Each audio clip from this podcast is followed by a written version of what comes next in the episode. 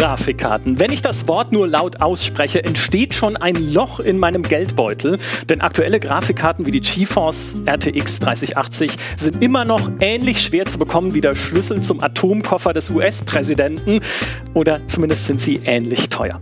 In dieser Live-Ausgabe des GameStar Podcasts wollen wir darüber sprechen, wie und ob sich das irgendwann wieder ändert, wie teuer PC-Gaming überhaupt in Zukunft wird und welche Grafiktrends uns denn in den nächsten Jahren erwarten nach dem Raytracing, wenn es überhaupt wieder welche gibt.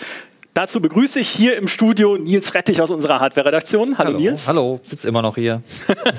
und hallo Alexander Köpf. Hi Micha. Schön euch beide zu sehen, schön euch auch mal wieder live zu sehen. Jetzt hier, wir sitzen ja tatsächlich im Studio.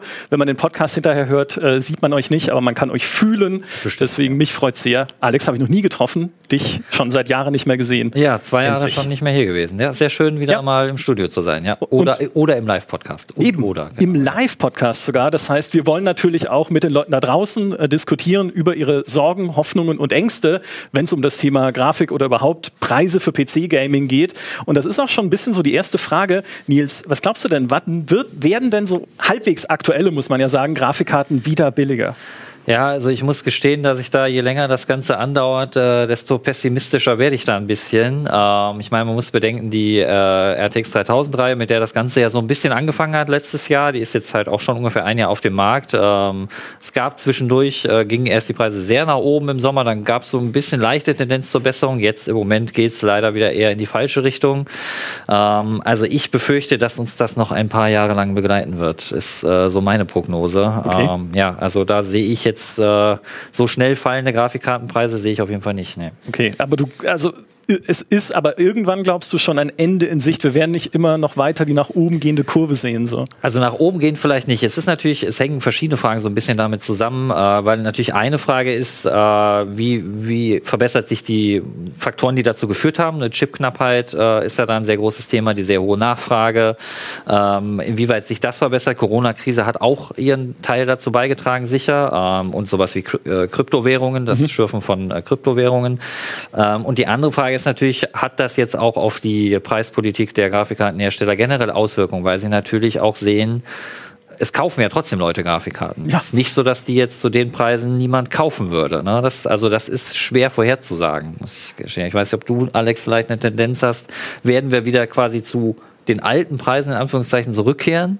Also da bin ich skeptisch. Du, was, was schätzt du? Da bin ich mittlerweile auch skeptisch. Also hat vor einem halben Jahr noch mehr Hoffnung, aber das ist auch schwer vorherzusagen. Ich meine, da kommen Inflation mit rein und so weiter und so fort. Mhm. Das allgemeine Teuerungsraten, ähm, ich denke, die werden tendenziell auf, mindestens auf dem Niveau, also nicht auf dem Verkaufsniveau bleiben. Die UVP wird wahrscheinlich schon noch steigen, würde ich jetzt mal spontan zu sagen. Ähm, wann Grafikkarten generell wieder wenigstens zur UVP-Verfügung sein werden, ich habe immer Anfang Mitte 2022 tippt. Jetzt würde ich ja eher sagen Ende 2022, vielleicht mit den neuen Generationen, mhm. vielleicht auch im ersten Quartal danach. Also wenn vorausgesetzt, sie kommen Ende 2022 raus. Mhm. Ja.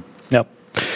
Wie ist es denn überhaupt momentan? Wir sehen ja, dass aktuelle Grafikkarten sehr teuer sind, wenn man sie überhaupt kriegt. Wir sehen aber auch, dass die letzte Generation, also so eine RTX 2080, auch sehr teuer ist natürlich, weil es sehr viele Leute gibt, die jetzt sich dachten, okay, schwenke ich auf die wieder zurück und dann musst du trotzdem sehr viel Geld in die Hand nehmen, um sich eine, um dir eine leisten zu können.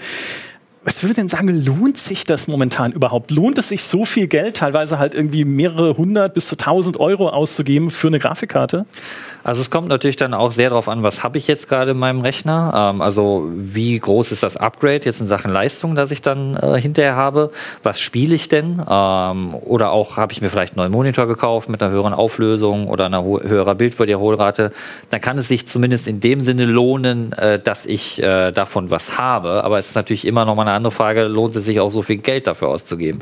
Ich meine, ich denke, was man sicherlich schon auch an der aktuellen Situation auch noch mal sieht, ist ja ein Trend, den wir so allgemein allgemein auch in der Gesellschaft sehen, Gaming wird schon immer erwachsener oder ja, wie man es formulieren will, es etabliert sich mehr und mehr als ein ja, normales äh, Gesellschaftskonstrukt. Es war ja durchaus auch lange Zeit so, dass man doch sehr belächelt wurde oder es doch einem sehr nischiger vorkam. Ja, und du bist ja jetzt auch schon ein paar Jahre bei der GameStar. Bitte? Nennst mich ähm, alt? Ne, die alten Killerspieldebatten und was auch immer. Ja. Ähm, also ich denke, wir sind da heute schon natürlich in einer anderen Zeit, hängt natürlich auch damit zusammen, dass Menschen, äh, wie auch ich zum Beispiel, die auch mit der GameStar groß geworden sind, die sind heute natürlich auch älter äh, potenziell, äh, je nachdem, was sie angefangen haben mhm. ähm, und haben vielleicht auch mehr Geld und dann kann man auch sagen, mein Gott, ich gebe für mein Hobby halt auch mal 1300 Euro für ein, für ein Hardware-Teil aus. Ähm, das, klar, das muss natürlich letztlich jeder für sich selbst entscheiden. Ich persönlich muss sagen, mir ist vierstellig für eine Grafikkarte zu viel. Mhm. Aber man muss halt auch sagen, wenn man davon ausgeht, dass die Karten längere Zeit so teuer bleiben, dann macht es eigentlich fast keinen Unterschied mehr. Also ob ich jetzt kaufe, natürlich könnte ich jetzt sagen, okay, die nächste Generation, die wird dann wieder leistungsstärker und es wird ähnlich teuer sein, aber im Prinzip jetzt darauf warten, dass irgendwann wieder günstiger werden, das macht eigentlich wahrscheinlich wenig Sinn, zumindest mittelfristig. Aber ist es dann jetzt sinnvoll, eine Generation zurückzugehen und zu sagen, okay, dann kaufe ich mir eine 2000er GeForce, dann kaufe ich mir eine 5000er Radeon? Nee, nicht wirklich. Ich weiß jetzt nicht aktuell, wie schauen Sie wieder mal, du hast das letzte angeschaut, die Ebay-Preise, aber die waren einmal sehr hoch. Also die kriegst du halt auch nur noch gebraucht. Das ja, ist natürlich auch, die äh, also eigentlich neu kriegst du die meines, ich glaube, die letzten Generationen, äh, meine ich, kriegst du nicht mehr neu im Handel. Das heißt, du musst dann eher auf solche Plattformen ausweichen. Gebrauch kaufen ist an sich jetzt nicht per se schlimm bei einer Grafikkarte. Also da kommt es natürlich immer drauf an. Äh, klar, wenn die jetzt total geschlaucht wurde, aber eigentlich die halten schon was aus. Also ich würde ja. jetzt nicht generell sagen, man. Nee, vielleicht mal Wärmeleitpaste tauschen. Ja, das kann man vielleicht mal machen, genau. Aber das kann man durchaus machen. Und natürlich, sie sind schon immer noch im Vergleich zu den aktuellen doch noch mal eine Stufe günstiger. Ähm, es kommt dann aber ein bisschen auch wieder auf den Einzelfall an. Man muss mhm. dann beim Preis-Leistungs-Verhältnis ähm, schon genau hinschauen, weil manche Modelle sind einfach beliebter und stärker nachgefragt als andere. Wie viel Videospeicher brauche ich? Ich würde sagen, es kann schon Sinn machen, aber dann muss es auch ein Upgrade sein, das sich lohnt. Also wenn ich jetzt eine GTX 1080, sage ich mal zum Beispiel, habe, ähm, also schon eine relativ schnelle Karte der Tausender Dann würde ich jetzt nicht zu einer RTX 2060 oder 2070 unbedingt wechseln. Die ist jetzt nicht so viel schneller, äh, auch wenn es eine neue Generation ist.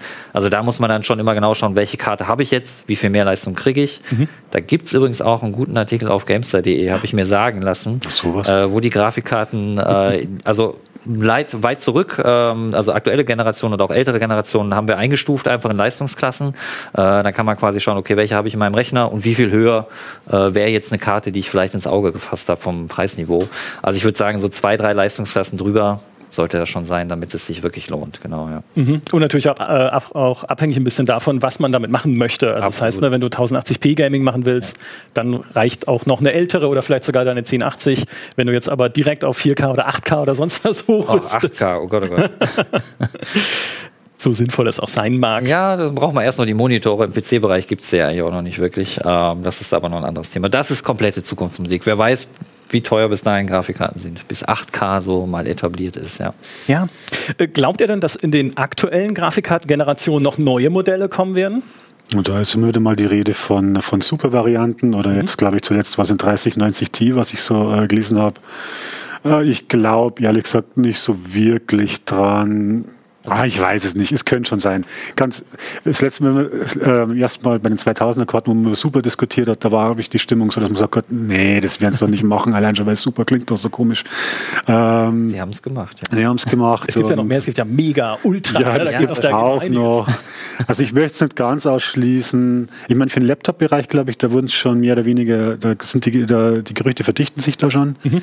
Ob es auf dem Desktop wirklich kommen, die langsamsten fehlen, glaube ich, noch. Ne? Die, 30, also die ganz langsamen Einsteigermodelle, genau eine RTX 3050 oder eine RX 6500, die ist, äh, ich bin gerade nicht ganz sicher, aber also sagen wir bei den aktuellen ja. Reihen, wenn dann noch eher im, im langsamsten Segment mhm. äh, ja. oder halt dann sowas, was der Alex gerade ansprach, so ein Refresh, der ist dann jetzt technisch nicht so spannend, da werden dann die Taktraten ja. vielleicht mal ein bisschen angehoben ne? oder hier der Speichertakt ist jetzt zumindest nichts, wo ich als Hardware-Redakteur äh, darauf warte, dass ich das endlich. Also bei den 2000er Karten war das so, dass das dann mal drei, vier, fünf Prozent vielleicht ausgemacht ja. hat. Und das ist ja dann, ja, es ist schon was, aber es ist jetzt auch nicht so der Riesensprung. Jeder Frame zählen, natürlich, habe ich gelernt. Natürlich. Ja, jeder einzelne. Äh, wie ist es denn überhaupt? Ne? Wir haben ja bei den Grafikkarten natürlich die uralte und immer währende Diskussion. Es gibt AMD und es gibt Nvidia. Was würdet ihr denn sagen, was sind denn überhaupt die nennenswerten und wichtigen Unterschiede zwischen den beiden, wenn jetzt draußen jemand überlegt, was soll ich kaufen, wo soll ich hingucken? Also man kann sagen, wenn man jetzt rein auf die Rasterisierungsleistung geht, also alles, was jetzt nicht Raytracing ist zum Beispiel, ähm, die, die, normale Berechnung einer Grafikkarte, da schenken sich die beiden Kontrahenten momentan nichts. Also da ist es teilweise so, dass AMD ein bisschen schneller, dann wieder Nvidia ein bisschen schneller. Geht es dann äh, Richtung Raytracing, da hat halt Nvidia wirklich noch klar die Nase vorn. Also mit den 2000er und 3000er Karten. Das ist so, die RX 6000, die erreichen teilweise so ein bisschen das Niveau von den 2000er Karten. Mhm. Also man kann wahrscheinlich grob sagen, die hinken eine Generation hinterher, ja. würde ich mal so sagen. Also da für Nvidia entscheidend. Da gibt es natürlich auch noch die, die Skalierungsmethoden, die jetzt bei Nvidia DLSS heißen. Das ist dann KI-Upscaler. Ähm, der hat auch schon ordentlich die Nase vorn. Das ist natürlich immer, schaut man sich jetzt zum Beispiel, da gibt es verschiedene Leistungsmodi, Ultra, äh, Ultra, uh, Ultra Qualität, Qualität und so weiter an.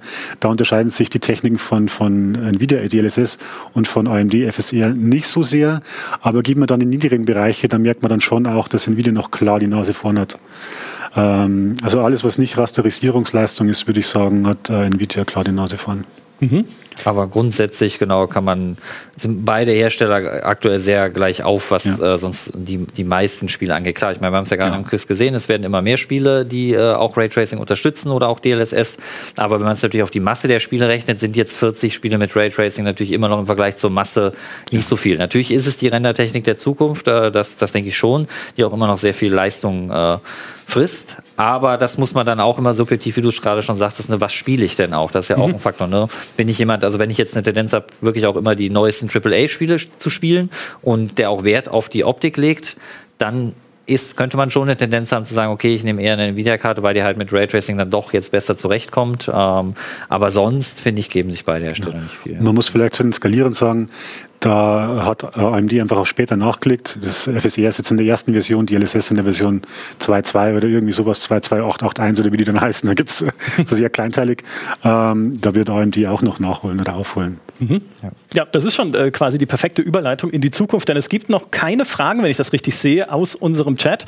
Das heißt, ich stelle euch einfach weiter Fragen, kein Mach Problem. Das. Es wird viel diskutiert über Chipherstellung momentan, dass ja mhm. neue Chipfabriken natürlich gebaut werden, um diesen Mangel, ja. den wir momentan oder diese Knappheit, die wir momentan sehen, äh, auszugleichen. Wir wissen ja auch, Chips werden immer gefragter, weil, die, weil sie in aller Smart-Elektronik drinstecken, die es inzwischen gibt, bis hin zur Zahnbürste, die dir irgendwie sagt, äh, wie du deine Zähne putzen sollst per App auf dem Smartphone. Also äh, kompletter Wahnsinn. Natürlich wird das überall gebraucht, aber solche Fabriken müssen auch erstmal ja. laufen. Ähm, aber wenn wir bei der Zukunft sind, ne, und du auch gerade, Alex, schon so schön die Überleitung gemacht hast, was bringen denn die nächsten Generationen, was glaubt ihr, die GeForce RTX 4000, die Radeon RX 7000 wirklich Neues? Was, was wird sich da nochmal tun? Ähm, also bei den RX 7000, der nächsten Generation von AMD, da geben wir jetzt davon aus, das sind Gerüchte, also bestätigt ist da noch nichts, dass die im sogenannten Chiplet-Design, also das ist ein Design aus mehreren kleinen Chips, die halt dann ähm, verbunden werden, ähm, was halt ein Vorteil ist in puncto Skalierbarkeit, beziehungsweise umgekehrt, du brauchst halt, ich meine, so Chips werden auf dem Wafer produziert, der ist halt rund und wenn man sich das mal vorstellt, so kleinere Chiplets bringst du halt auch viel mehr unter und gleichzeitig äh, macht es weniger aus, wenn da mal einer kaputt geht, als wenn du da halt wirklich große Chips hast und der ist jetzt defekt, dann kann halt der Hersteller hergehen und sagen, okay, den verkaufen wir jetzt als die nächst kleinere Grafik, äh, Grafikkarte vielleicht noch oder GPU noch, aber im Endeffekt, ähm, das hat Vorteile, und da weiß man, das heißt, wissen tut man noch nichts. Das muss man vorsichtig sein, wenn man das so sagt.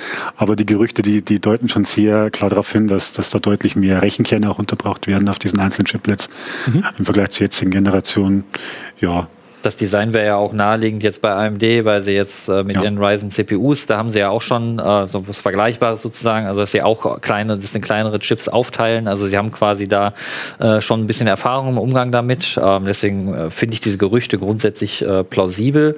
Ähm, man muss abwarten, ich glaube bei Nvidia ist die aktuelle Lage, dass die RTX, Gerüchtelage, die RTX 4000 Generation da wohl eher noch nicht drauf setzen wird, sondern dann vielleicht die übernächste Generation. Mhm. Ähm, aber das sind natürlich dann auch ähm, Fragen, die vor allem jetzt aus einer technischen Sicht so auch spannend sind und für, für einen Hardware-Redakteur natürlich, äh, da schaut man auch mal ein bisschen genauer hin. Aber für den Spieler zählt ja letztlich auch nur, was kommt am Ende dabei an FPS raus. Ja. ja und da sind die Gerüchte wieder weit weniger zuverlässig, wie so die Erfahrung ja. zeigt. Ich meine, da wird, da wird so oft gesprochen von zweieinhalb mal so viel Leistung, weil man sagt halt vielleicht dreimal so viel Kerne, Takt bisschen größer, ein bisschen was, sieben ab, zweieinhalb mal so viel Leistung. Ja, also die Erfahrung lehrt, das ist wahrscheinlich eher unrealistisch. Wahrscheinlich läuft es wieder auf so normalen, das heißt, wahrscheinlich vielleicht schon auf einen guten äh, Generationensprung hinaus, aber mhm. und 70, 80 Prozent mehr Leistung, wenn man es mal so sagt, das wäre ja auch eine Menge. Aber an wirklich Verdoppelung, Verdreifachung mag ich jetzt nicht glauben. Noch nicht. Ich lasse mich da gern eines Besseren überraschen und freue mich, aber schneller ob so sein besser. wird. Geht auch im hardware ja, ja, und da ein bisschen kritisch. Ja, ja wer weiß. Ja.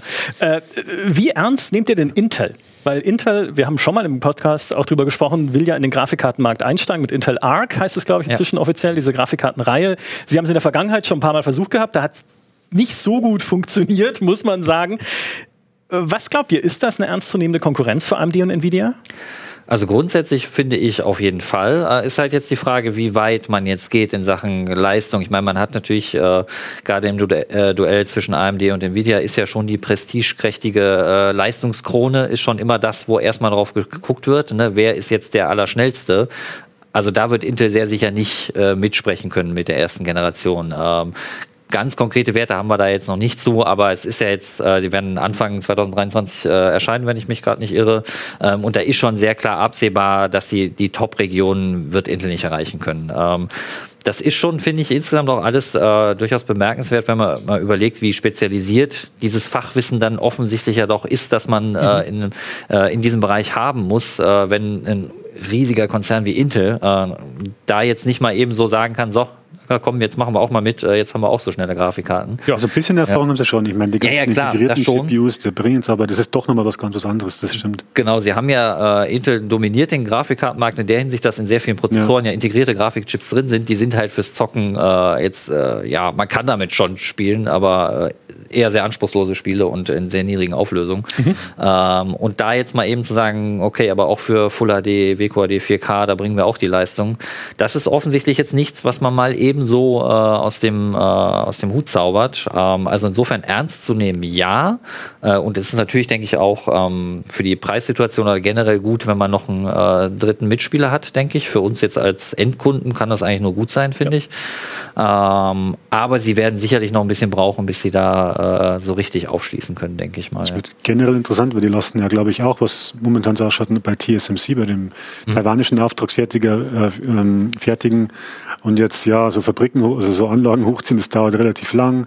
Dann hängt es wieder davon ab, welche äh, Strukturbreite, beziehungsweise wie man es halt nennt, was die dann einsetzen und so weiter und so fort ja, da darf man gespannt sein, wie sich das dann auswirkt, auswirkt auf die Preise. Das ist auch jeden Fall eine wichtige Frage. Genau. Wer stellt was her? Es gibt ja, ja. auch nicht so viele äh, Chip-Hersteller einfach. Ne? Das merkt man jetzt auch. Das ist ja auch ein Aspekt. Du hast ja gerade schon gesagt, im Chat wird das auch angesprochen. Ähm, wer kann überhaupt die nötigen Chips herstellen? Ne? Wir haben Samsung, wir haben TSMC, wir haben äh, Intel. Im Prinzip sind, sind sie das ja. Äh, ja, genau. Vergessen? Dann haben wir Global Foundries eigentlich ja. noch, aber die machen Grafikchips, glaube ich, gar nicht. Und dann ist natürlich, wenn dann halt auch, was du ja auch schon kurz angesprochen hattest, alle wollen Chips, ne? wenn dann auch eine Autoindustrie da steht und sagt, äh, wir haben ja auch ein bisschen Geld, habe ich mir sagen lassen. ähm, hallo, wir möchten auch noch mal ein paar Chips abkriegen.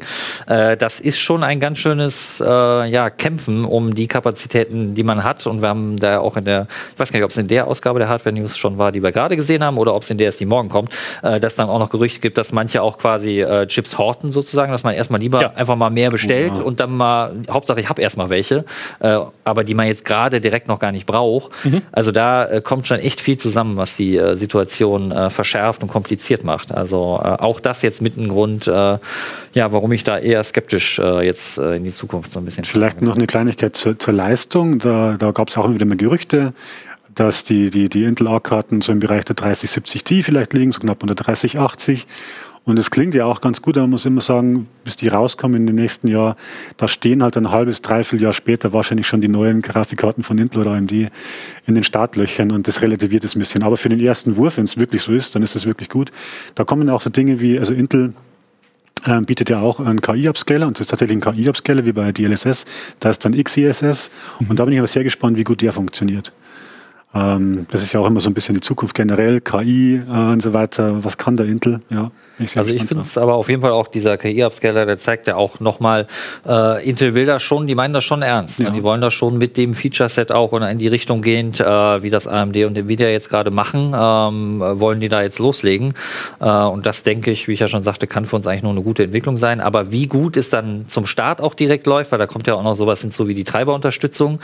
Äh, das war zumindest bei den ersten Karten, die sie hatten. Ähm, es gab ja schon mal auch äh, Karten, die getestet wurden von Intel. Da war das wohl noch ein sehr sehr großes Problem, weil das darf man auch nicht unterschätzen.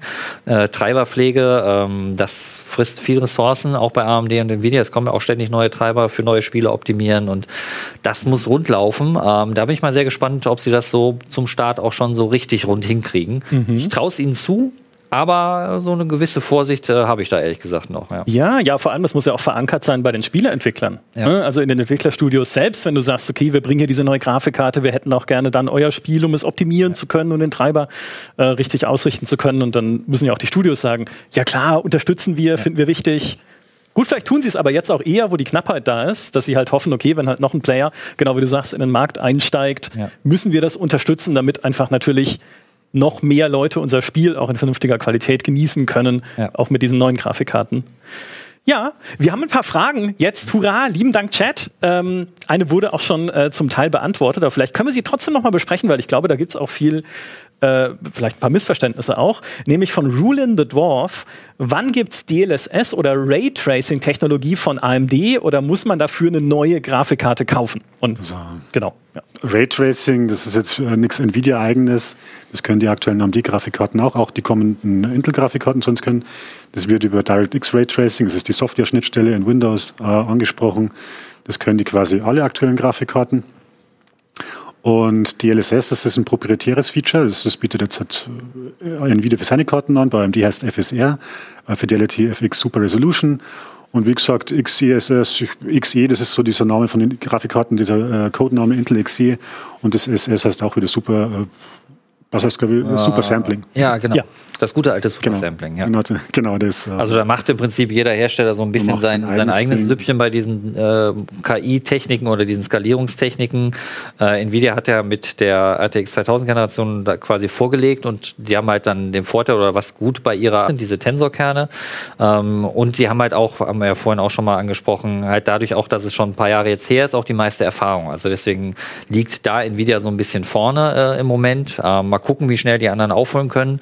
Grundsätzlich denke Alex, da sind wir uns auf jeden Fall einig. Ja. Die Technik an sich ist super. Also, weil im Prinzip, wenn ich äh, mehr oder weniger gleiche Optik bei ja, ich weiß nicht, 30, 40 Prozent mehr FPS je nach Spiel äh, bekomme, da sage ich nicht nein. Ähm, aber wie ich vorhin auch schon sagte, ich, ich bin jemand, der sehr gerne, ich tue mich immer schwer mit, äh, ich möchte gerne in der nativen Auflösung spielen. Und deswegen äh, ist der Schritt, DLSS und so anzumachen, äh, muss ich mich immer noch überwinden, aber es ist eigentlich vollkommener Quatsch. Das, das ist auch so, das geht mir so ähnlich, aber ich denke mir das dann immer so, es ist trotzdem eine Form von nativer Auflösung. Das stimmt auch. Weil ja. tatsächlich da die, die, die Tensorkerne und die entsprechenden ähm, Profile, die hinterlegt werden im Treiber, das tatsächlich auch hochrechnen. Also die nehmen halt diese Vorlage, dieses niedrig aufgelöste Bild und errechnen daraus ein hochaufgelöstes. Und es ist ein eigener Rendering-Prozess, wenn man so will. Also er ist in der, normaler, äh, in der normalen Render-Pipeline mit integriert oder mit implementiert, aber an für sich ist ein eigener Schritt im Rendering. So, so erkläre ich es mir dann immer. Mhm. Und dann bin ich auch wieder zufrieden. Und ich finde es auch wirklich, äh, ist teilweise schon erstaunlich, wie dann so diese Leistungsmodi ausgewogen und wie die heißen und Performance, wie viel besser die werden mit jeder Generation. Ja. Ja, ist schon äh, witzig, oder wie viel sich da getan hat. Ich weiß noch, wie man, äh, oder bei den GameStar Benchmarks auch, war ja immer Kantenglättung ein sehr wichtiges Thema. Äh, und da hat man früher das klassische Super Sampling, das gibt's ja heute auch noch, also quasi, dass du das Bild, so der gegenteilige Ansatz, ich berechne es in einer höheren Auflösung, äh, damit die Kanten nicht so flimmern. Und das hat extrem viel Leistung gekostet. Ähm, und dass wir jetzt quasi KI-Kerne haben, die von den niedrigen das Bild hochrechnen und es sieht immer noch sehr gut aus, das ist schon äh, eine tolle Entwicklung. Äh, und da kann man nur froh sein. Genau, da kann man vielleicht dazu sagen, äh, falls sich das jemand draußen fragt, woher das Super-Sampling eigentlich kommt. Das kommt schon daher, dass die ursprünglich von einem hochaufgelösten Bild runterrechnen und die Informationen, die die KI daraus lesen kann, die verwenden es dann wiederum, um von niedrig aufgelösten, zum Beispiel von Full HD auf 4K hoch zu, naja, interpretieren. Mhm. Ja. Im Prinzip geht es ja letztlich nur darum, ist auch faszinierend. Ich habe das, äh, ne, dass äh, die Pixelfarbe auf deinem Bildschirm, dass jeder Pixel genau die richtige Farbe hat, damit es möglichst gut aussieht. Äh, und das finde ich schon immer faszinierend, wenn du, man sieht den Unterschied ja auch bei einem Full HD-Monitor, ne, wenn du das Bild in 4K berechnen lässt, also in einer deutlich höheren Auflösung und dann runterrechnest, das ist ja das Downsampling heißt das jetzt in den Treibern, du siehst den Unterschied. Obwohl es die gleiche Monitorauflösung ist, sieht das Bild einfach besser aus. Ne? Und daran sieht man, wenn das eine KI halt quasi viel schneller hinkriegen kann, als dass du es über die Grafikkartenleistung machst, ist das ein sehr schöner Fortschritt, über den wir uns nur freuen können. Genau. Ja. Ich habe mir mal sagen lassen von jemandem, der an einem Spiel arbeitet oder gearbeitet hat, an einem recht großen und bekannten, dass eines der größten Probleme gerade für dieses KI-Upscaling oder beziehungsweise diese KI-Bildschärfung Maschendrahtzäune sind. Mhm. Weil die KI kriegt einfach dieses Maschendrahtzaunmuster nur sehr schwer richtig hin. Ja. Und dann sieht das immer so flackerig aus oder irgendwie nicht ganz richtig. Deswegen gibt es mhm. in manchen Spielen, wenn man darauf achtet, neben ein paar Maschendrahtzäunen auch sehr viele wie sage ich's, nicht Maschendrahtzäune, ne, die dann mit so Balken gebaut sind Ja. oder sowas, damit man das halt nicht so viel hat und das Bild so unruhig wird. Ja. Aber es wird trotzdem auch schon besser. Also da sind es mittlerweile schon ziemlich gut. Aber das ist tatsächlich ein klassischer Fall. Das Wenn man Flimmern irgendwo suchen will und eine Kantenglättung vor Herausforderungen stellen, sucht er einen, ja, einen Zaun, genau, irgendeine Ja. transparente Oberfläche. Vegetation ist auch sowas, ähm, weil die sich halt gerne mal viel bewegt und da kann man es auch immer sehr gut erkennen. Ja, Ja, der Maschendrahtzaun-Test auch, genau. Ja, ich muss jetzt die ganze Zeit an dieses Lied denken von TV Total. ich auch. Äh, Ich auch. Ich war im Urlaub, ist vielleicht so eine Geschichte am Rand, ich war im Urlaub in Kroatien und das sind dann lauter so komische Wände in den Autobahnen entlang aufgebaut, mit lauter so kleinen Kerben oder sowas und ich bin vorbei, vorbeigefahren und dachte, bin ich überhaupt noch in der Realität? Das sieht ja voll nach schlechten DLSS aus. Das Ja. auch so geflimmert hat. Manchmal hat man solche Gedanken. Daran erkennt man, dass man äh, vielleicht zu viel arbeitet. Ja, nicht. ich habe mir das auch gedacht. So Zeit für in den der Urlaub. Materie. Es war auf dem Weg runter, nicht rauf. Äh, wo wir gerade äh, bei persönlichen Themen sind, perfekt, da haben wir eine passende Frage von Turkey McBeef. Hm. Mir hat es noch äh, bis vor ein paar Jahren immer Spaß gemacht, zu spekulieren und Gerüchten nachzugehen, was halt irgendwie neue Grafikkarten angeht. Mittlerweile ist mir der Spaß daran komplett vergangen, weil man die Grafikkarten dann ja eh nicht kaufen kann. Wie geht's euch beiden da? Macht es macht's überhaupt noch Spaß, Nils? Wir haben natürlich, äh, das muss man schon sagen, eine gewisse Luxussituation, weil um sie testen zu können, muss ich sie jetzt nicht kaufen, aber wir die schon von den Grafikherstellern, äh, Grafikkartenherstellern, die stellen uns ja Testsamples zur Verfügung, ähm, weil die natürlich auch wollen, dass Redaktionen darüber berichten. Das ist so ein bisschen geben und nehmen. Ähm, aber das ist jetzt, äh, was jetzt mich privat angeht, kann ich das absolut nachvollziehen. Also ich habe ja, äh, habe ich es in dem Streamslot gesagt oder im anderen, ich weiß nicht mehr, vierstellige Beträge sind mir auf jeden Fall zu viel für eine Grafikkarte. Und äh, natürlich, wenn du eine bestimmte Karte hast, also in meinem Rechner ist jetzt aktuell zum Beispiel eine GTX 1080 Ti und ich sagte ja schon, so ein Upgrade muss sich ja auch ein bisschen lohnen. Ich habe da zwar jetzt grundsätzlich hätte ich noch Optionen und wenn ich nicht zwei Kinder hätte und kaum noch spielen könnte, dann äh, würde ich vielleicht auch irgendwie da konkreter darüber nachdenken. Aber wenn du dann weißt, okay, das kann ich schon sehr gut nachvollziehen, lohnt, muss ich irgendwie 800, 900 oder 1000 Euro ausgeben. Also das kann ich schon sehr gut nachvollziehen, äh, dass das den Spaß daran verdirbt, ähm, weil jetzt auch nicht jeder sagt, ähm, klar, kannst jetzt sagen mit einem normalen Gehalt, ob du jetzt für dein, für dein Hobby Auto so viel Geld ausgibst oder spielen, okay, aber das entscheidet ja jeder für sich und ich kann gut nachvollziehen, wenn man sagt, das ist mir für mein Gaming-Hobby zu viel. Ähm, Ja, absolut. Aber da kommt natürlich bei uns auch noch die Freude an der Technik generell hinzu und dass man allein durch das drüber schreiben, das ist ja auch, also mir macht das sehr viel Spaß, gerade im Newsbereich und dann kommt wieder eine neue Info und du denkst, ja, vielleicht ist ja wirklich so. Und das, das, das, das, das, das ähm, entzündet diese Flamme der Vorfreude Ja, ein bisschen. Und Ist auch spannend. Spekulieren macht auch Spaß und tatsächlich sind ja auch, gibt es auch genug Gerüchte, die dann gar nicht mal so weit weg von der Realität sind. Wobei auf der anderen Seite manchmal denke ich mir auch so ein bisschen, okay, wenn wir jetzt über die nächste Generation spekulieren, ich könnte mir auch selber Gerüchte ausdenken, die wird halt, ne, was sagen wir mal, 1,8 mal so schnell, die hat 5700 Shader und irgendwie sowas. Ja, ich schreib mit. Äh, Äh. ja, also es wird halt mehr werden, sehr wahrscheinlich. Aber es gibt dann doch immer noch technische Details, ne, die dann doch auch wieder interessant sind. Jetzt zum Beispiel bei der letzten Generation. Äh, Es wird dann vielleicht ein bisschen sehr speziell, aber wo sie quasi die, die Recheneinheiten äh, hat Nvidia quasi Ja. verdoppelt, aber mit einem kleinen Trick, weil es gibt verschiedene Formen der Berechnung, die beim äh, Rendern von Spielen sehr wichtig sind. Ähm, FP32 und int, das ist ein Floating Point, Gleitkommazahlen und Ja. in- Integerzahlen. Und bei Spielen sind eigentlich die FP32-Berechnungen viel wichtiger. Äh, Und diese Recheneinheiten können grundsätzlich beide. Und Nvidia hat da quasi einfach gesagt, okay, wir nehmen jetzt einfach äh, bei, bei einer bestimmten Zahl von Recheneinheiten, die kann halt nur eins von beidem. Aber dafür können wir halt mehr davon anbieten. Also haben quasi gesagt, okay, wir können weniger von den einen Berechnungen, aber da die anderen wichtiger sind, legen wir jetzt mehr Wert darauf, die Anzahl generell zu erhöhen. Und das hat sich durchaus auch ausgezahlt ist dann immer die Frage, wenn dann am Datenblatt einfach nur die doppelte Zahl steht von Recheneinheiten, das ist dann wieder so ein bisschen, na ja, aber die können ja jetzt doch, sind ja nicht genau die gleichen doppelt, aber das ist so ein Detail, da kann man sich dann als Tester mit Also ich glaube, man sagt immer so, so zwei Drittel aller Rechenoperationen ungefähr, die laufen über FP32. Ja, genau. Und die haben halt im Prinzip, äh, also zwei so Datenpforte. Der eine ist halt nur, es sind ALUs, äh, FP32 ALUs und der andere ist halt so geteilt FP32 in 32 und die kannst halt dann, ja gut, wenn dann in 32 berechnet wird, fallen halt die FP32 raus, genau, wie Nils schon sagte. Aber es ist nur jetzt ein Beispiel einfach dafür, dass auch Hardware, auch neue Hardware, auch wenn sie im Prinzip immer nur irgendwie schneller ist, aber es kann auch mal interessant sein, wie genau haben sie es denn gemacht, wenn es jetzt nicht nur ist, höherer Takt oder sowas. Ne, genau. Das kann ich nachvollziehen. Genau, bisher, alles, alles was ihr bis hierhin gesagt habt, verstehe ich einfach nicht. Aber ich finde es wundervoll, euch zuzuhören, wie ihr davon erzählt. aber jetzt, das verstehe ich. Einfach zu gucken, okay, es ist, also nicht nur, es ist schneller, weil es ist immer schneller, oder Zumindest darf man das voraussetzen ja bei einer neuen genau. Generation. Ich meine, sie Aber könnte auch, wie? ja, genau, sie, was natürlich auch noch ein Aspekt ist, der ist nicht, den man vielleicht auch noch nennen sollte, die Effizienz kann auch durchaus wichtig sein. Ne? Dass man auch sagt, okay, es könnte ja auch nicht nur schneller sein, sondern auch dabei weniger Strom verbrauchen. Richtig. Ist ja grundsätzlich ja. auch schön.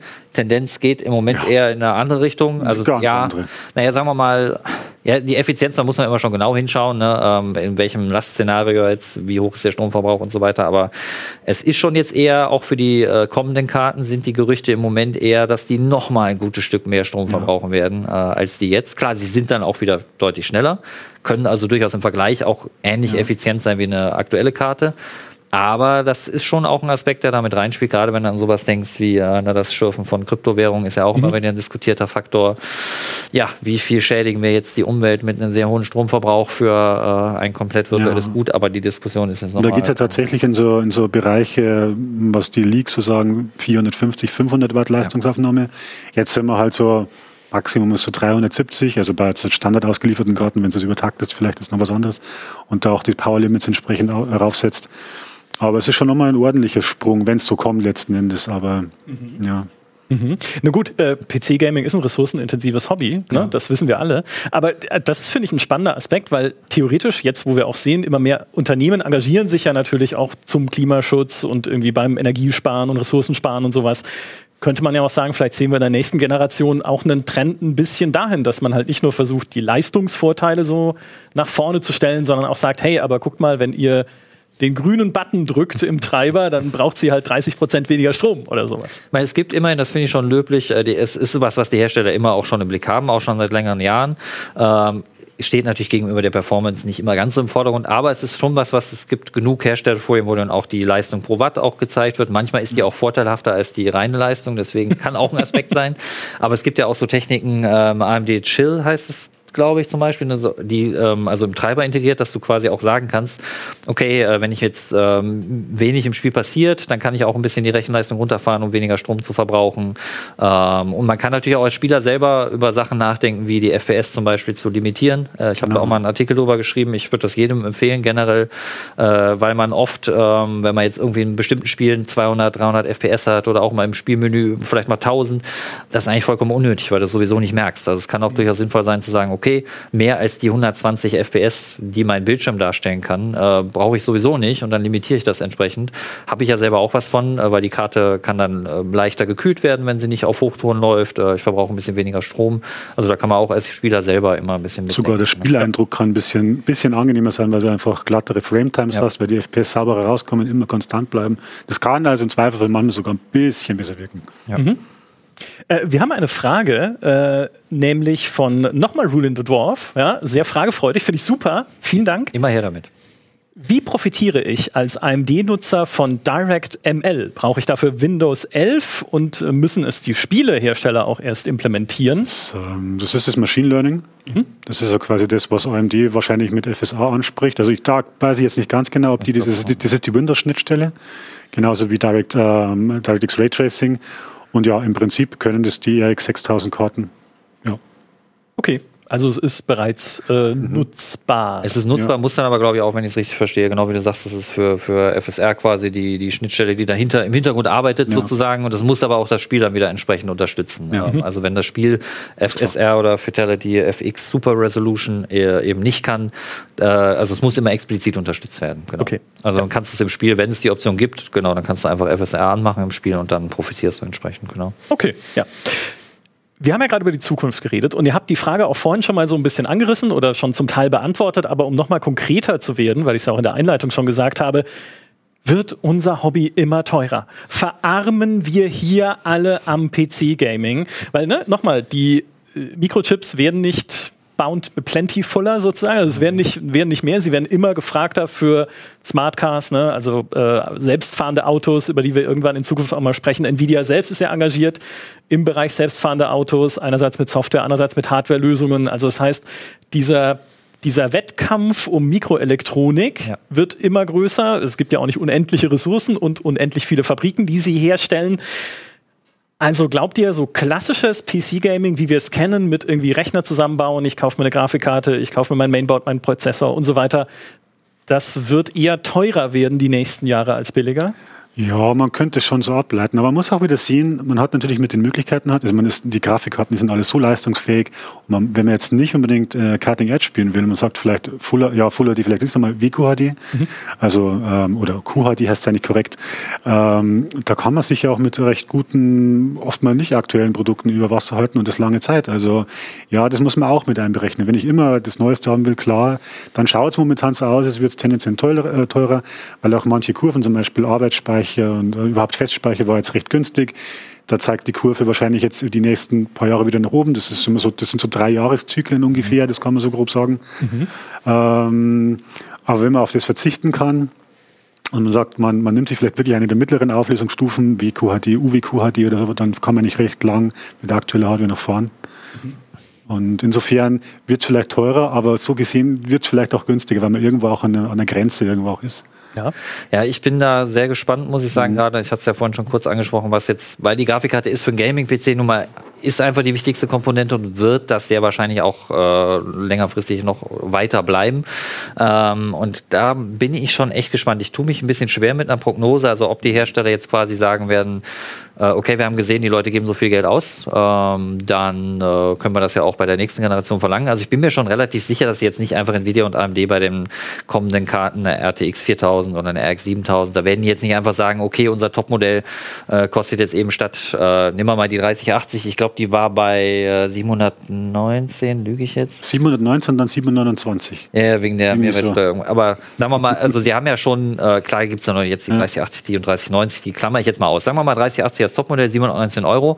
Okay, dann könnten Sie jetzt theoretisch sagen, im Moment zahlen die Leute 1400 dafür, machen wir bei der nächsten einfach UVP 1400. Ja. Ich glaube ehrlich gesagt nicht, dass sie das so machen werden, aber was ich schon glaube, und ich meine die Tendenz, dass die Preise immer weiter steigen, die ist ja jetzt auch nicht erst mit den RTX 3000 Karten mhm. äh, in, in den Hardware-Markt gekommen. Also ich kann mich noch gut erinnern, äh, ich meine, es ist eine Weile her, im Hardware-Kiss haben wir ja gerade über die äh, GTX 8000, äh, 8800 GTX gesprochen, ähm, wo ist so, ich, also ich weiß noch lange Zeit, auch wenn ich Gamestar Hardware-Tests gelesen habe, da war so 400 Euro war schon so absolutes High-End, vielleicht mal 500 Euro, da warst du schon so, okay, da hast du jetzt aber dir das Beste vom Besten gekauft. Oh ja. Da sagt man jetzt schon länger, weißt du, dass du für 500 nicht unbedingt das Beste vom Besten kriegst. Ne? Ähm, also das ist ein Trend, der ansatzweise genau, der eh schon zu sehen ist. Wurde dann ein bisschen äh, AMD ist ja eher immer so der Preis-Leistungskönig. Das wurde ein bisschen dann auch äh, natürlich Nvidia leicht gemacht, weil AMD jetzt ein paar Jahre sich schwer getan hat. Äh, sie konnten da ja nicht zur Leistungskrone äh, aufschließen und waren da eher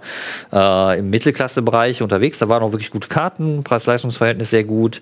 Ähm, aber wenn du natürlich auch da oben so ein bisschen alleine äh, bist an der Spitze, kannst du natürlich auch tendenziell mehr verlangen.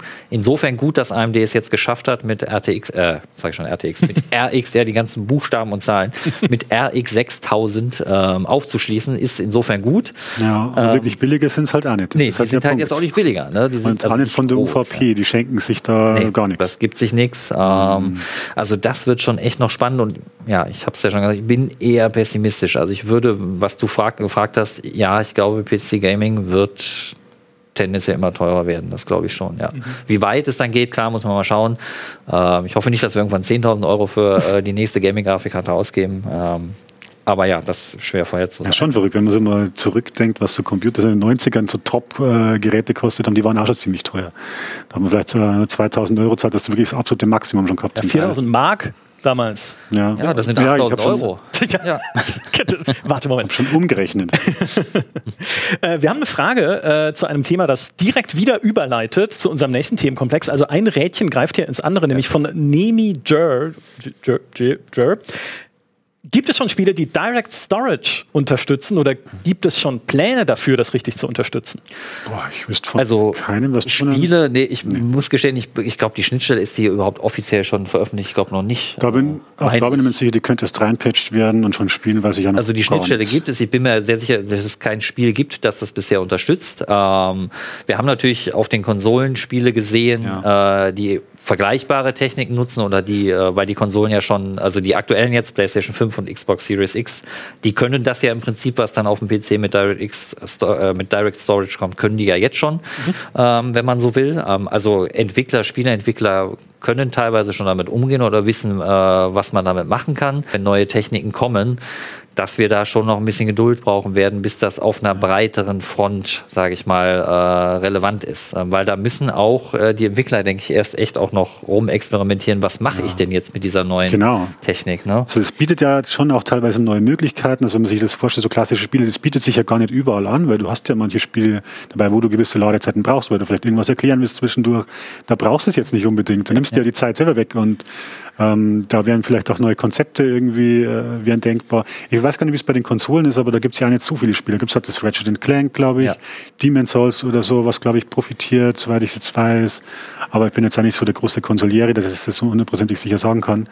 Aber da ist es auch noch relativ begrenzt und im PC. Wobei ich fand es, wenn man jetzt Ratchet und Clank als Beispiel nimmt, das ist dann schon beeindruckend, weil da kannst du, ich ja. weiß nicht, ob du hast du es auch mal gespielt? Hast ich habe es nicht gespielt, ich habe es ja. nur, ich äh, schaue mir sowas nur an. Ja. Ich kann das, das nicht so gut. Das ist, alles, was dreidimensional ist, kann ich nicht. Ja, verstehe. Das, äh, kann ich gleich auch noch eine Anekdote Nichts mit Aber ähm, ich, es ist schon, wenn man sieht, wie schnell da die, die wechseln ja, ja ganz natürlich. schnell zwischen den Welten mhm. ähm, und dass man nimmt das dann erstmal, wenn man so auf den ersten Blick könnte man jetzt auch denken, ja, ja, ist cool. Äh, und wenn man dann drüber nachdenkt, ach ja, stimmt, das geht ja jetzt nur, weil die SSD so schnell ist, weil das Betriebssystem so schnell mit der äh, SSD kom kommunizieren kann und das Spiel dann die Daten schnell genug bekommt. Mhm. Ähm, aber wenn man es dann sieht und sich klar macht, dann ist es schon echt cool. Also es ist schon was, denke ich, äh, worauf wir uns grundsätzlich freuen können.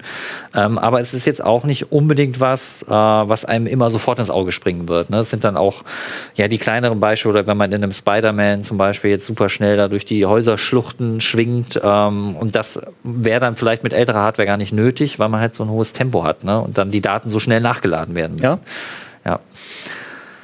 Ja, mein, äh, da, ich bin gespannt auf äh, Starfield, weil Bethesda-Welten immer sehr nachladefreudige Welten mhm. waren in der Vergangenheit, aber auch, ne, also ist heute sind eigentlich, zumindest was Innenräume angeht und jede schnelle Bewegung durch diese Bethesda-Engine ja. immer problematisch war, haben uns auch immer Modder erzählt, auch wenn du da irgendwie eine Monorail, also so eine Magnetschwebebahn fahren lassen wollen würdest. Es ginge nicht, weil es sie, weil das die Engine irgendwann durcheinander ja. kommt im Nachladen. Ja, kriegst Starfield eine neue Engine? Es ist eine weiterentwickelte Engine. Ah. Aber wer weiß, was da neu ist. Ja. Genau, also die Übergänge sind fließend. Aber sie haben sie auf jeden Fall, es ist, okay. es ist nicht die Creation Engine 2.0, also die nächste Stufe sozusagen, sagen sie. Okay. Aber das mag ja dann durchaus da eine Rolle spielen. Und es ist ja auch eine versöhnliche Botschaft, wenn wir sagen, die Konsolen, die neuen Konsolen, sind mal etwas, was eine Technologie voranbringen kann, weil normalerweise, gerade wenn sich so ein Konsolenzyklus zum Ende neigt, sagt man als PC-Spieler ja immer, die bremsen das, ja, die bremsen die Weiterentwicklung, die alten Konsolen, weil alle Spiele noch dafür kommen müssen. Jetzt in dem Fall wäre es ja immerhin was, wo Studios schon Erfahrungen sammeln können auf den Konsolen, ja. um es dann auf den PC zu übertragen, sobald es geht. Wobei natürlich, das darf man auch nicht unterschätzen oder vergessen, auf dem PC hast du natürlich eben immer das Problem im Gegensatz zu den Konsolen, wo ja jeder Entwickler genau weiß, ja. welche Hardware habe ich. Auf dem PC, ich kann halt auch auf meinem Windows-PC auch noch mit einer HDD äh, hier sitzen. Ich meine, dann, es dürfte wahrscheinlich relativ gut für die Entwickler jetzt umsetzbar sein, dass man dann einfach entsprechende Einschränkungen in den Spielen hat, wenn man nicht einen Datenträger hat, der schnell genug ist, um Direct Storage Vorteile bringen zu können. Mhm. Aber es ist trotzdem auch wieder was, wo, wo man nachdenken muss als Entwickler. Ja, ne? aber man muss sagen, es, es setzt mindestens eine NVMe-SSD voraus. Ja. Ähm, also mit einer normalen SATA-SSD geht es nicht. Ja. Und dann wird halt auch spannend sehen, äh, sein zu sehen, weil da, die sind ja auch nicht alle gleich schnell. Ne? Brauche ich dann die, die, neueste Schnittstelle. PCI Express 4.0 ist ja jetzt aktuell noch, ab morgen dann schon. Äh, da kommen die neuen Intel-CPUs mit PCI Express 5.0, nochmal höhere Datenraten. Das wird schon noch spannend, wenn die Direct Storage-Spiele dann kommen. Mhm was genau bringen sie und welche Hardware brauche ich dafür und was passiert, wenn ich sie nicht habe. Also das ja. äh, ist schon spannend. Ja. Und welches Betriebssystem brauche ich dafür? Kommt das auch für Windows 10? Brauche ich Windows 11? Es kommt auch für Windows 10, äh, hat Microsoft bestätigt. Sie sagen halt, aber nicht so gut. So ganz genau, wie viel weniger gut, habe ich jetzt noch nicht verstanden. Das ist irgendeine abgespeckte Version, aber ich habe es auch nicht genau gelesen. Aber ja, ich meine, natürlich wollen sie Argumente für Windows 11 liefern. Ob es wirklich äh, so viel Unterschied macht, ich, ich glaube es fast nicht. Ich denke, ehrlich gesagt, glaube ich es auch nicht. Ähm, aber das das wird man sehen müssen. Das kann man jetzt noch nicht abschätzen. Ja, da sehe ich euch über euren Benchmark-System brüten. Ja, schon. absolut. Da freue ich mich ja wirklich drauf. Das ja. ist was, was mich wirklich interessiert.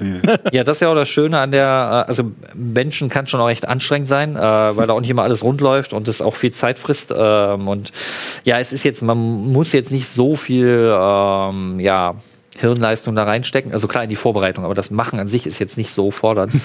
ähm, aber es ist dann. Rein, rein raus. Ja, raus, so Ah, so, wenn es nur so schön wäre. Ganz so einfach ist es auch nicht. okay. Es kommt immer irgendein Problem, mit dem du nicht rechnest, wo du denkst, ach, was Da können wir mal einen eigenen. Und dann muss das Podcast machen. Problem wieder heraus, raus äh, irgendwie filtern und so. Und da, ja. Aber auf jeden Fall, es Passiert ist mir dann schön, wenn man dann sieht, okay, da ist jetzt auch eine neue Technik und das ist schon auch das Tolle an unserem Job, denke ich, da sind wir uns auch einig, dass man dann auch immer schon oft die Gelegenheit das hat, das so als erste äh, sich live anzuschauen und zu gucken, was kommt da jetzt bei raus, wie viel bringt es. also ist wenn man da Freude dran hat, ist die absolute Grundvoraussetzung für unseren Job. Ja, auf jeden Fall. Ich denke doch auch, weil wenn ihr immer so, wenn ihr nur da sitzen Oh, würdet und sagt, wieder, ja. ach nee, schon wieder neue Hardware. Schon wieder mehr ah, jetzt FPS, sind die, ja. die Spiele wieder schneller und schöner geworden. das Es ist, sowas. können wir nicht einfach Pac-Man spielen auf Atari VCS? League of Legends, so Alles wird ich, gut. Es ist reich, das läuft auch auf dem Toast. Das stimmt, das Ja. läuft auf allem. Ja, Genau.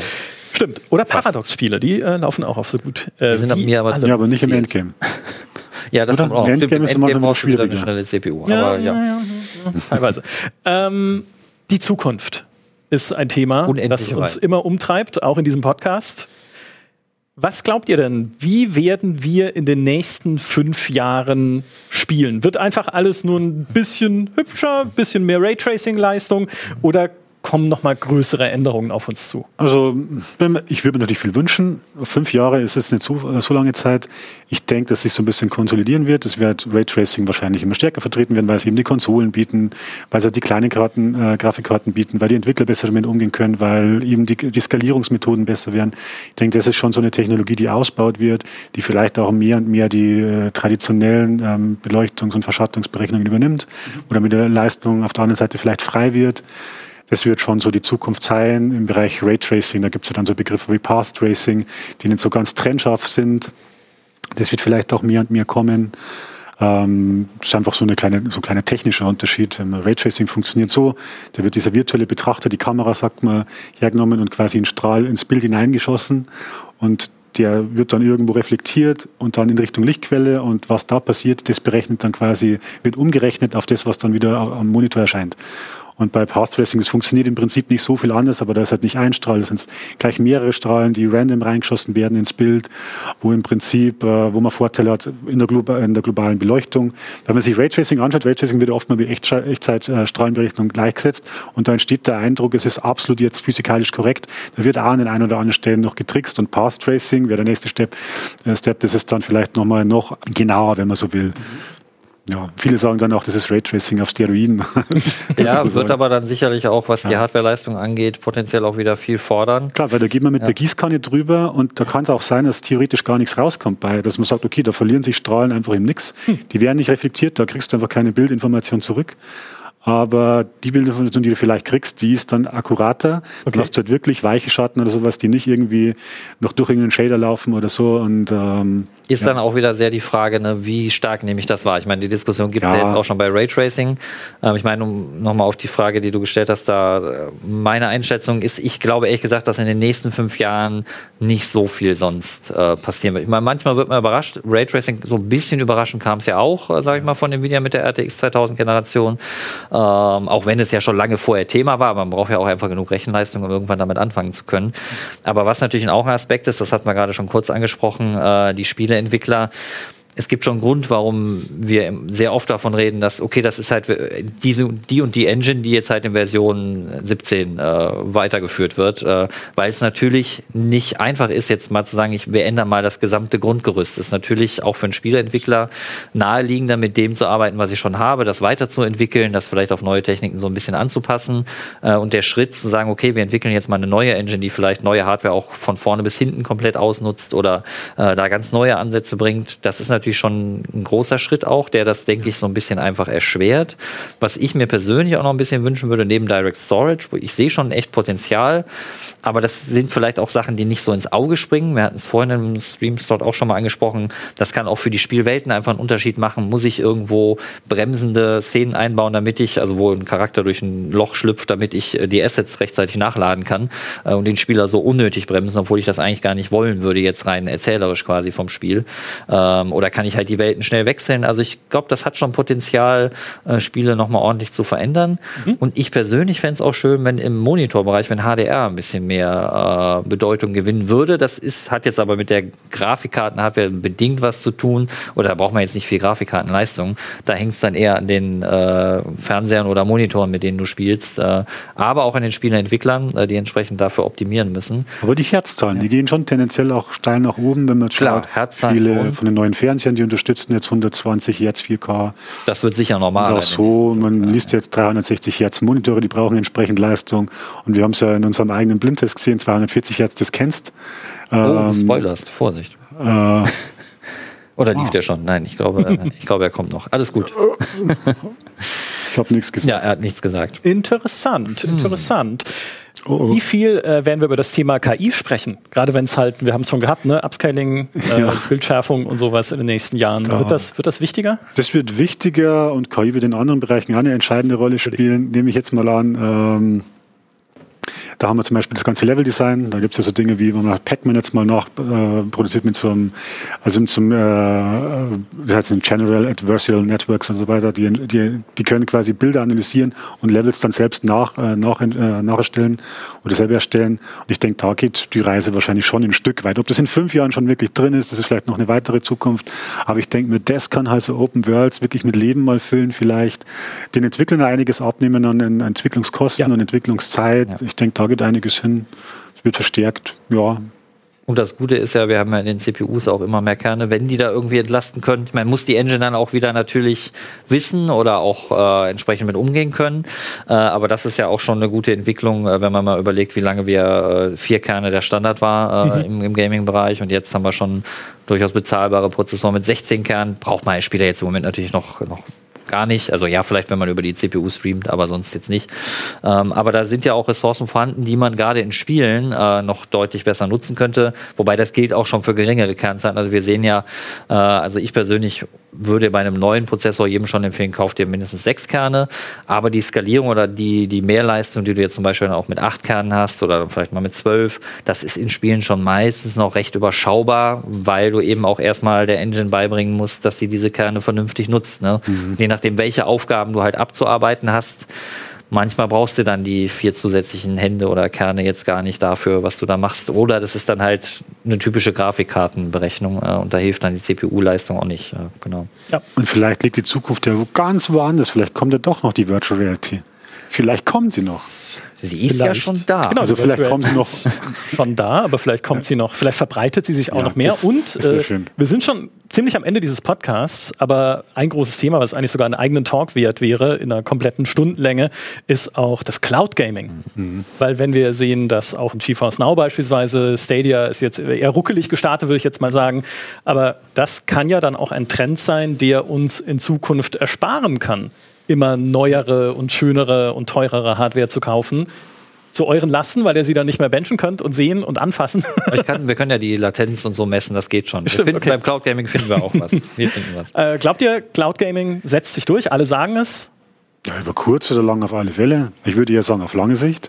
Mhm. Da wird es kommen, aber nicht absolut, sondern es wird halt äh, komplementär sein, nehme ich an. Und der PC, also allein schon aus Entwicklungsgründen, weil du brauchst auch die Leute, die, die, die Spiele dran überhaupt erschaffen, wird es dann irgendwie weitergeben. Und ich denke, ähm, auch im professionellen Bereich, zum Beispiel E-Sport-Bereich, da wird er auch länger eine Rolle spielen, weil du hast einfach, du hast einfach Latenzen, die, die oben drauf kommen durch die zu überbrückenden Distanzen, die kriegst halt einfach auch physikalisch nicht raus. Die sind halt einfach da. Da hast du einfach die Lichtgeschwindigkeitsbarriere, die hast du halt da.